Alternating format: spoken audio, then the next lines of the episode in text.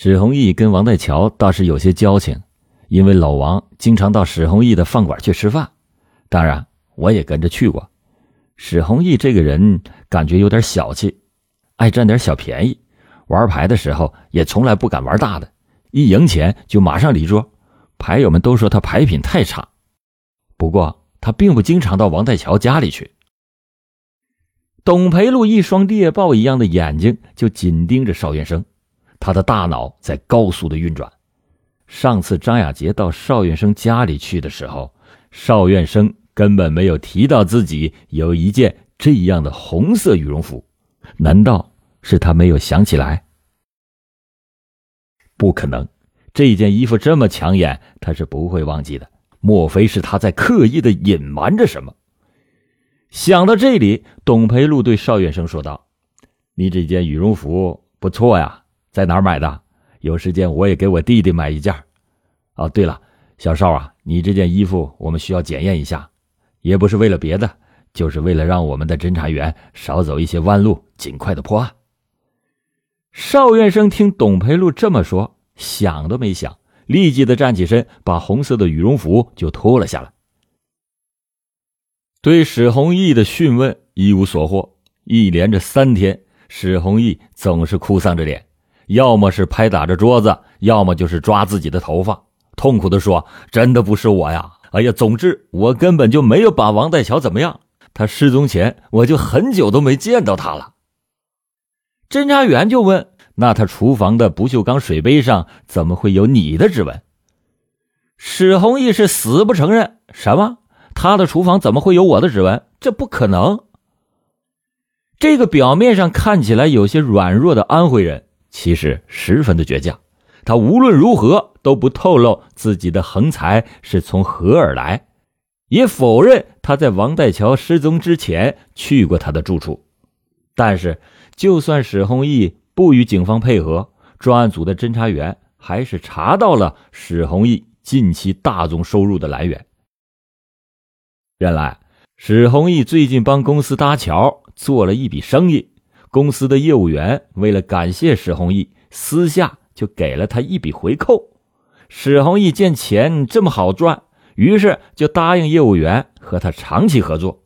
也就是说，史弘毅在赌桌上豪赌输掉的钱，并不是王代桥准备用来进货的七万块。但是，那只不锈钢水杯上的指纹又该如何解释呢？尽管史弘毅对自己的秘密，绝口不提，但他却说了不少邵院生的事情。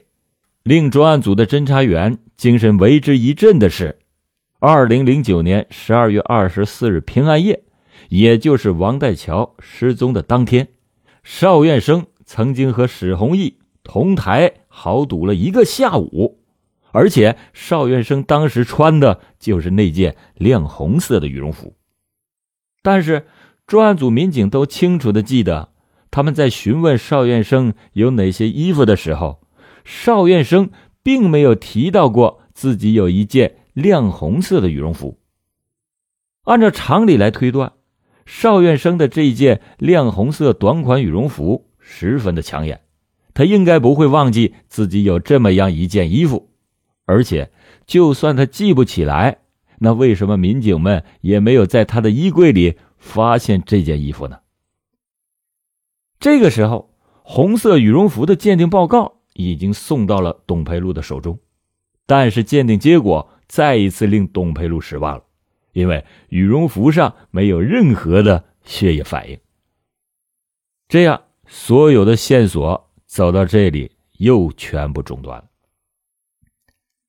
二零一零年一月八日，邵远生告诉专案组的侦查员们，他要回家了，因为他在老婆的家乡山东。报名参加了驾驶员考试，他要到山东去学开车了。专案组的侦查员并没有去阻挠他，只是简单的叮嘱说：“请你随时回来协助调查。”邵院生离开阳泉后没过多久，董培禄就把邵院生留下的红色羽绒服拿到史弘毅面前，让他辨认。他问史弘毅：“邵院生在平安夜那天？”就是穿着这件羽绒服跟你们打的麻将吗？史弘毅瞄了一眼桌上的红色羽绒服，说：“对呀。”但是他马上又改口了：“等等，好像不是这件，他穿的那件比这旧多了，红色也没有这么亮。”史弘毅又翻了翻羽绒服的衣领，他说：“不过呢，这个牌子都是一样的。原来这件羽绒服是邵院生新买的。”这已经是专案组的民警们第十六次到王代桥的租住屋进行现场勘查了。这一次是由总指挥李宝祥，经过多次的实验和比对，技术员们已经研究出了一套切实可行的显现方案。而今天，这个方案就要正式的付诸实施了。十几个小时过去。蹲在狭窄的洗手间里忙碌了一整天的侦查员们已经是满头大汗。这个时候，大家都屏住了呼吸，因为显现实验已经到了最关键的时刻。果然，在坐便器的底座旁边显现出一枚血脚印。侦查员们是喜出望外，当即就为这枚脚印拍照固定。到此为止，幺二二四。疑似被侵害案的关键证据终于是浮出了水面。这枚血脚印的显现，好像是给专案组的民警们注射了一针强心剂。他们连夜召开了案情分析会。首先，这枚原本肉眼看不到的右前掌血脚印的掌纹形态十分的特殊，同时，刑侦技术专家也根据脚印的形状和出现地点进行了严密的推理。如果这枚血脚印是被害人王代桥的，那么他在受伤严重的情况下在室内走动，脚印旁边势必会留下滴落状的血迹。但事实上，根据显现实验证实，脚印的旁边并没有任何的血滴，这就说明这枚血脚印不是王代桥留下的。既然如此，这枚血脚印就很可能是凶手的。当时，凶手一定是趟过被害人的血泊，赤脚走进了卫生间。而且，既然是赤足，这就说明脚印的主人跟王代桥的关系十分亲密。他很有可能是在王代桥的住处洗漱完毕之后，和王代桥发生了冲突，而后冲突升级，最后终于演变成了悲剧。接下来的工作。那就是要找到血脚印的主人。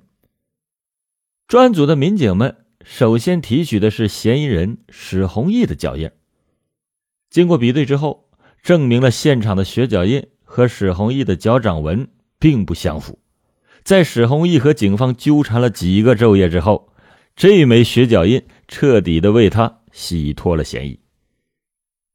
后来，董培禄和张亚杰也分析过。史弘毅留在不锈钢水杯上的是一枚汗液指纹，而并非是血液指纹。而依照史弘毅大大咧咧又咋咋呼呼的性格，这枚指纹说不定是当时刘一方叫来了一大帮老乡进到屋里寻找王代桥的时候，史弘毅走进厨房不小心留下的。之后，民警们又采集了王代桥许多老乡的脚印。但是经过比对，没有一个人的脚掌纹线和现场的血脚印相符。也就是说，这众多的安徽老乡当中，没有一个人曾经在二零零九年十二月二十四日晚上到过王代桥的住处。那么，这个血脚印的主人到底是谁呢？谁会跟王代桥亲密到在他的房间里就脱掉鞋袜打赤脚呢？邵元生，没错，这个高大英俊的年轻人曾经被王代桥认为是他的福星，更知道王代桥许多感情方面的秘密。他在王代桥失踪之后，买了一件同款式、同颜色、同品牌的红色羽绒服，而且据他的老乡们反映，这个原本能说会道、左右逢源的美男子，随着王代桥的失踪，也变得。沉默寡言，深居简出。邵院生在王代桥的疑似被侵害案件中具有着重大的嫌疑，但他究竟是不是凶手呢？只要让他回来踩一个脚印，自然会真相大白。二零一零年一月十六日，按照总指挥李宝祥的指示，董培禄拿起了桌上的电话，按下了一连串的数字。电话嘟嘟了两声之后，传来了邵远生的声音。董培禄尽量用一种轻松的口吻对邵远生说道：“喂，邵远生，你好，我是董培禄，还记得我吧？”邵远生立即热情的回答说。哦，是董大队长啊！记得记得，当然记得了。怎么样，王大桥的案子破了吗？董培禄很自然的就和邵院生拉开了家常。哎呀，案子不好破呀。对了，你那边怎么样了？学车学的还顺利吗？还行吧，交规已经通过了，就剩下路考了。那先祝你考试顺利啊。说话说到这里。董培禄马上就要进入正题了，他的心立即也提到了嗓子眼哦，对了，王大桥的案子嘛，还真有点棘手。你看，这马上就要过年了，还得麻烦你再回一趟阳泉。对了，你是关键的证人，在王大桥这么多老乡当中，你对我们的帮助最大了。你看，你什么时候有时间就回来一趟，再给我们提供一些帮助。哎呀，这几天不行啊。这几天很忙的。听到这句话，董培禄的心里咯噔了一下，但他依然是不动声色的说道：“行，不着急的，你有时间呢就回来，没时间呢就等两天，过完年再回来也行，也不是什么太着急的事儿。”董培禄就这样小心的说着，生怕自己的话引起对方的怀疑。没想到邵远生竟然大方的回答说：“那好吧，董队。”我三天以后回去，我明天要先熟一下教练和车友，等忙完了这一阵我就回阳泉去。行，时间方面呢，你就自己掌握，有时间呢就早点回来，回来的路上一定要注意安全呐。放下了电话，董培禄才长长的出了一口气。邵元生承诺三天以后回来，他真的会回来吗？如果他就是本案的真凶，他会不会趁着这三天潜逃呢？